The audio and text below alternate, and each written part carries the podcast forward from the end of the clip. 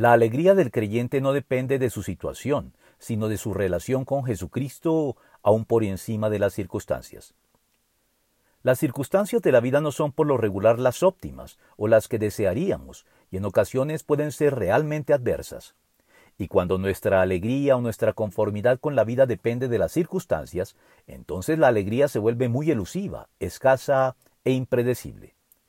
Pero cuando nuestra alegría proviene de Dios y es un fruto de la presencia de su Espíritu en nuestra vida en virtud de la fe en Cristo, entonces podemos seguir disfrutando de la alegría aunque nuestras circunstancias no sean por lo pronto las más favorables, pues nuestra relación con Dios en la persona de Cristo es un polo a tierra, o un ancla inamovible en medio de las tormentas de la vida que impide que andemos a la deriva, dependiendo por completo de la situación que estamos viviendo.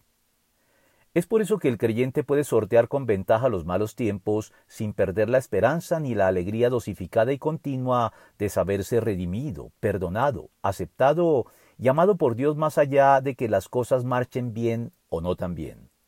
Un Dios que ha prometido no dejarnos ni desampararnos en ningún momento y cuidar de nosotros en toda circunstancia, demostrándolo al entregar la vida de su propio Hijo por nosotros, todo lo cual justifica de sobra la confiada y resuelta declaración del profeta.